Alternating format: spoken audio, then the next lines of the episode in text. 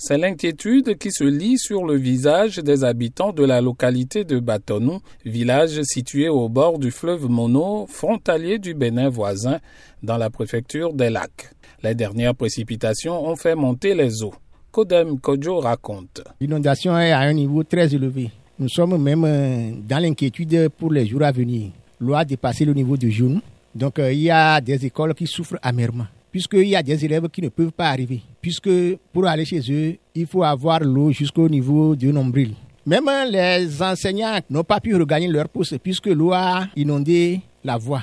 Un peu plus au sud, dans le village d'Azime Dossou, tous les habitants ont été déplacés. Selon le chef du village, à ils ont presque tout perdu. J'ai un grand champ d'arachide, de manioc qui est inondé. J'ai laissé les quelques-uns, j'ai enlevé les quelques autres. J'ai fait ça pour que si ça produit, je peux avoir à vivre là-dedans. Mais maintenant, l'eau a pris tout. C'est une perte. C'est une perte comme je n'ai rien retiré dedans. Pour Agossa Oboubé, la situation est intenable pour les femmes de ce village. Nous vivons des moments difficiles. Même pour la nourriture, c'est très compliqué pour nous car nous ne travaillons plus. Nous n'arrivons plus à faire nos activités habituelles comme on le faisait avant pour subvenir à nos besoins et s'occuper des enfants.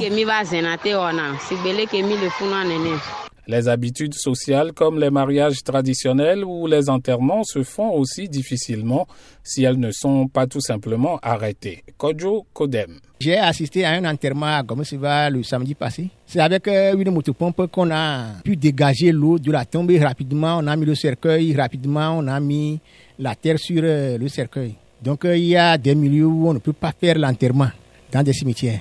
Par exemple, à Bâton, on doit faire un enterrement le week-end prochain, ils ont annulé l'enterrement. Ils ont dit quand l'eau va se retirer, ils vont encore donner une autre date. La météo ne va pas arranger les choses dans les jours à venir. Les prévisions annoncent encore d'abondantes pluies.